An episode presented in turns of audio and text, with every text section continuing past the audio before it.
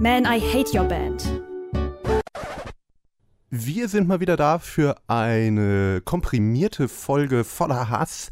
Wir, das bin ich Connor. Und Lennart, hallo.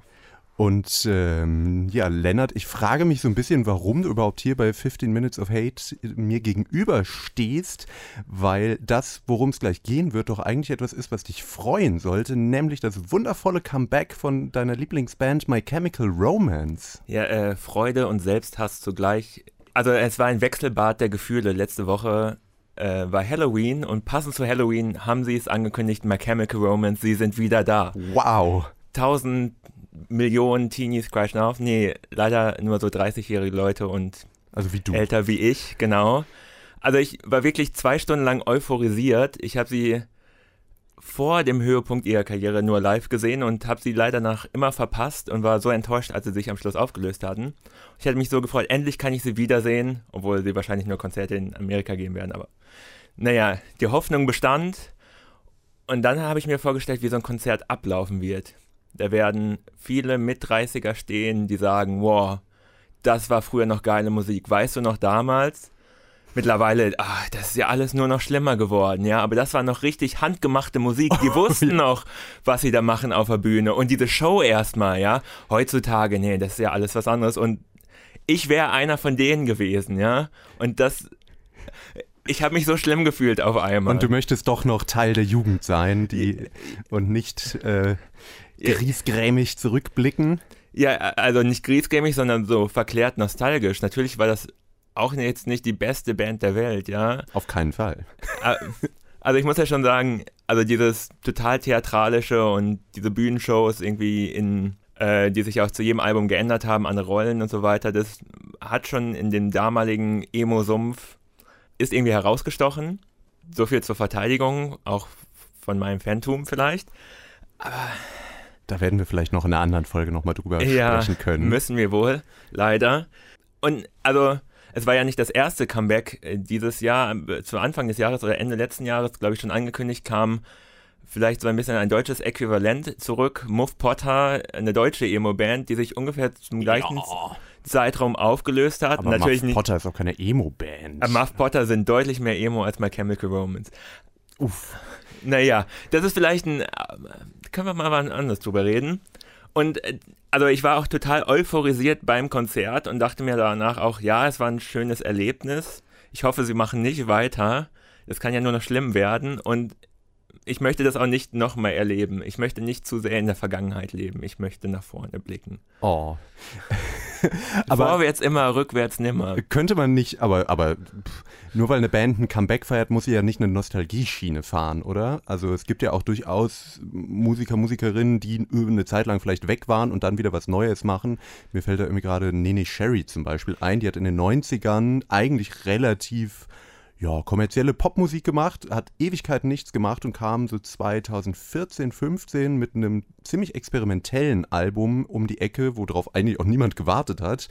Und ich finde es wirklich gut. Und ich finde auch das Album, was danach kam, das ist jetzt keine große Nostalgie-Geschichte. Und trotzdem könnte man sagen, es war ein Comeback und sie macht jetzt halt wieder Musik, weil sie vorher äh, halt andere Prioritäten gesetzt hat. Und das ist ja auch nicht schlimm. Genau, das ist immer die Frage, wie, wie das Ganze zustande kommt und ob, ob da was Neues kommt. Wobei das natürlich auch manchmal nach hinten losgehen kann, wenn so Comebacks nach zehn Jahren mit einem. Ja. Ähm, aber zum Beispiel bei Move Potter und anscheinend auch bei My Chemical Romance ist es einfach nur ein Abfeiern von dem, was damals war, was ich aus der Sicht der Band auch, oder der Band sogar verstehen kann, wenn die sich so denken, oh, wir haben mal wieder Bock, Musik zu machen und eigentlich hat das ja auch Spaß gemacht. Also wenn das die Intention ist und nicht, komm, wir wollen nochmal Geld machen, was ja auch vielleicht sein kann. Ja, ziemlich sicher, ehrlich gesagt. Obwohl ich das bei so also da finde ich es immer noch sch schlimmer, wenn Leute so Abschiedstourneen machen, weil das ist ein offensichtlicher oh, Cash Grab. Ja. Ich glaube, die Rolling Stones haben 1981 ihre erste Abschiedstournee gemacht. Ja, Unheilig machen auch seit zehn Jahren eine Abschiedstournee. Oh Gott. Und die Welt wartet darauf, dass es dass sie endlich mal Abschied nehmen. Achso, ich dachte, sie wären endlich weg. Nee, es äh, kam jetzt schon wieder so ein Best-of. Zu Weihnachten kommt eh immer eine neue Best-of mit den zwei Songs raus, die sie hatten. Ähm, aber bei so einem Ding, so nach zehn Jahren, äh, kann ich mir immer mal vorstellen, dass die sich denken, komm, es war damals egal, wir machen es nochmal. Und wenn es jetzt nicht zu ausufernd ist, sondern so fünf, sechs Konzerte, daran verdient man ja auch kein Vermögen.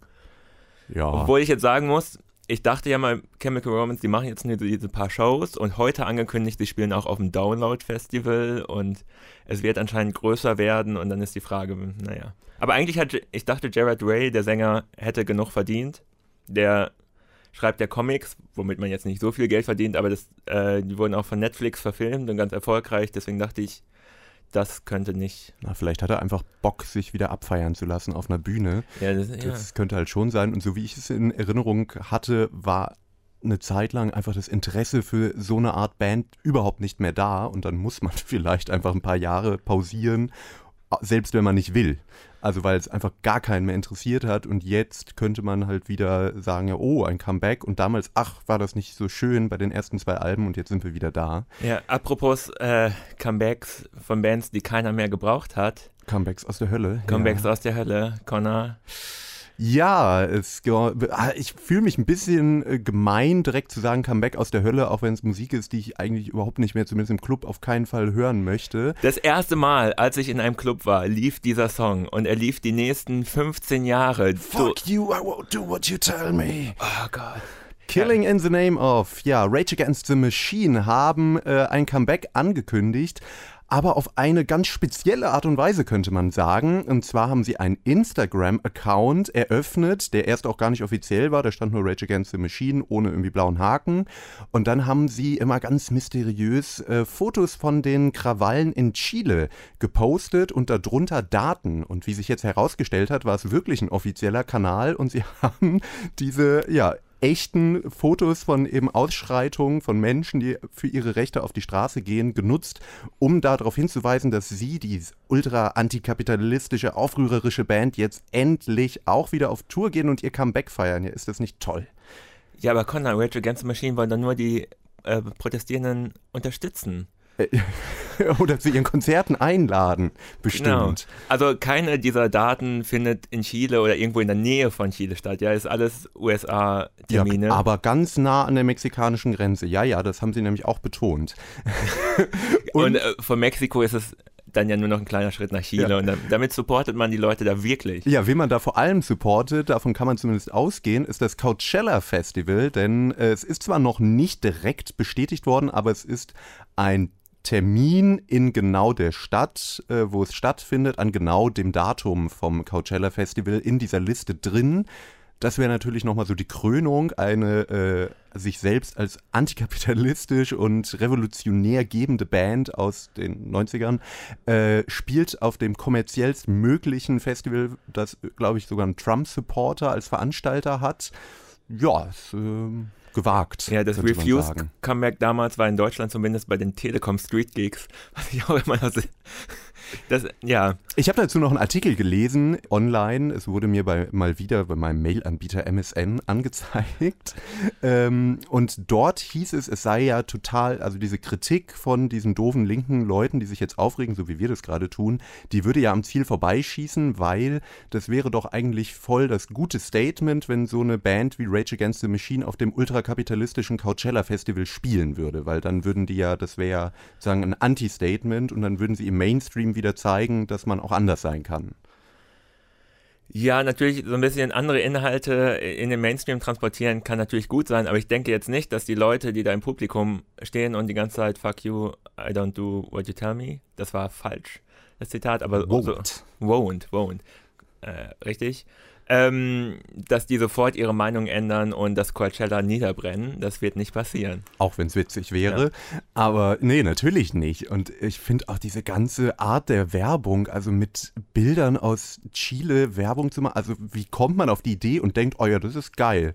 Das kann doch, also es geht in den Köpfen vor. Vor allem hätte ich ehrlich gesagt gedacht, dass Rage Against the Machine zwar eine Band mit ultra stumpfen Inhalten, auch wenn ich die Inhalte so grob erstmal ja ganz gut finde, wenn die natürlich auch viel zu sehr runtergebrochen werden. Nein, Aber eigentlich sind die ja okay. in, in, in ihren Interviews oder so wirken die jetzt nicht total doof.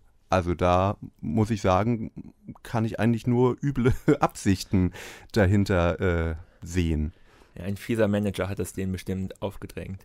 Ja, also zusätzlich zu diesem politischen Ding also finde ich dieses Comeback auch deutlich furchtbarer als das von My Chemical Romance, weil man hat das Gefühl bei, bei denen, also bei äh, Rage Against the Machine, dass die das seit 20 Jahren versuchen, ein Comeback zu starten, ja.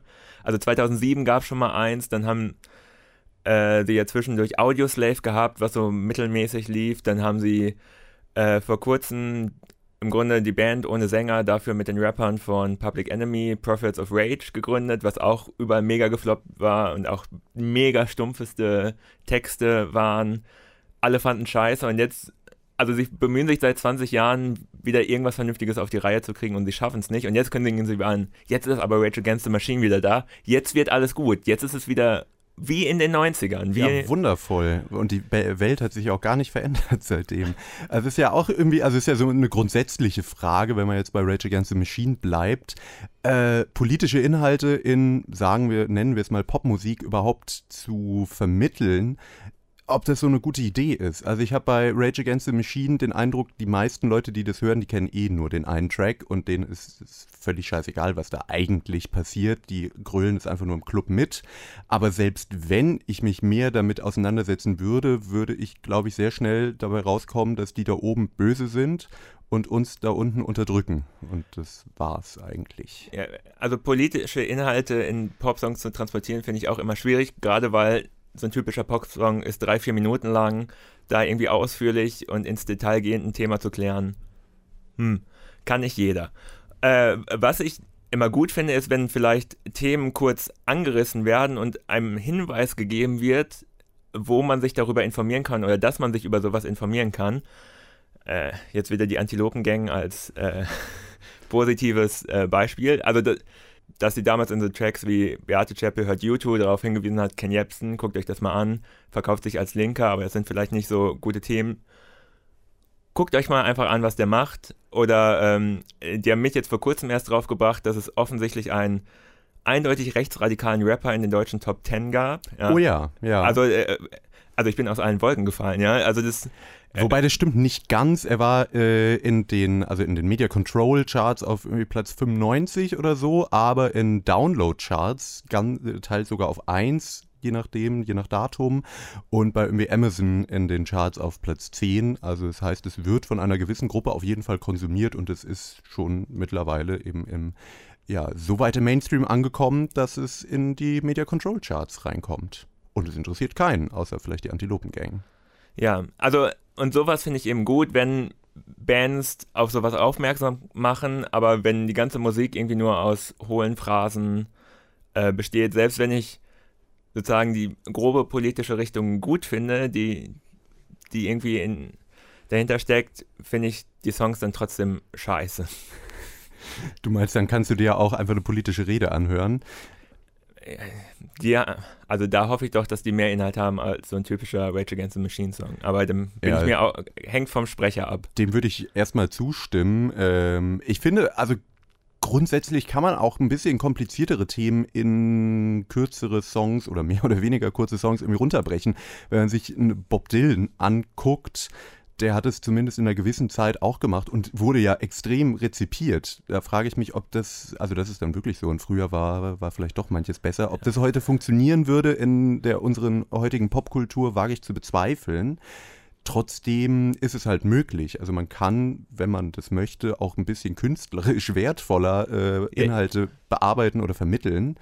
Das wollte ich ja sagen, es ist eben mhm. nicht einfach, ja. Und Bob Dylan jetzt einen Literaturnobelpreisträger rauszupicken, der hat es ja. gut gemacht, ist halt. Muss natürlich auch nicht jeder können, das ja, ist ja auch voll okay, aber dieses, also ich tue mich damit halt schwer, dass vor allem, wenn es antikapitalistisch ist und das in der Popkultur, die ultrakapitalistisch per se einfach ist, das dann zu vermitteln und zu sagen, wir sind aber die Guten, wir sind nämlich gar nicht so, wir klagen das alles an, ist immer ein bisschen schwierig und vor allem, wenn es so komplett spaßbefreit ist, wie es bei einer Band wie Rage Against the Machine ja ist, also die, da kommt ja niemals ein Funken Ironie oder zumindest Selbstironie auf, sondern die meinen das ja alles bierernst und das kann ich dann irgendwie nicht so ganz denen abkaufen. Ja, aber so ein bisschen gut finde ich es natürlich auch, wenn Leute so ernst bei der Sache sind, ja, und wirklich vielleicht noch für was stehen. Ja, natürlich, klar, aber, aber zu sagen, hier, ich bin ultra antikapitalistisch, kauf meine Alben, äh, ist ein bisschen schwierig. Naja, aber äh, Systemkritik übt man ja immer aus dem System heraus aus, in dem man sich befindet. Wann Die, kommt das Adorno-Zitat? ja, ja, nee, heute nicht. Schade. Ja, ich, äh, Adorno-Zitat ist auch immer schlimm, ne? gerade von so Leuten wie ich, die nichts mit Soziologie oder ähnlichem am Hut haben, ist immer so ein bisschen Aber am prätentiös. Allerschlimmsten ist, sich in eine Soziologie-Vorlesung zu setzen und dann zuzuhören, wie häufig irgendein random Satz mit einem Adorno-Zitat eingeleitet wird, ist äh, wundervoll. Ähm, Aber es ist auch schön, dass es auch in den Wissenschaften noch Religionen gibt. ja, ja, das ist doch ein schönes Schlusswort eigentlich, denn unsere 15 Minuten sind, wenn ich auf den Timer gucke, beinahe abgelaufen. Ich frage mich gerade, was für ein Comeback ich noch schlimmer finden würde als das von Rage Against the Machine. Es fällt mir gerade wenig ein. Aber wir wollen doch mit was Positivem enden. Tic-Tac-Toe haben auch ein Comeback angekündigt. Sind jetzt eigentlich wirklich alle dabei? Das war so ein bisschen fragwürdig. Oh, das weiß ich auch nicht. Aber wir können, wir haben es ja vorhin gesagt, einen Hint geben, ihr müsst es selber recherchieren. Ja, e- ein Hinweis noch an Zack de la Rocha von Rage Against the Machine. Hey, Mr. Wichtig, du machst da was nicht richtig.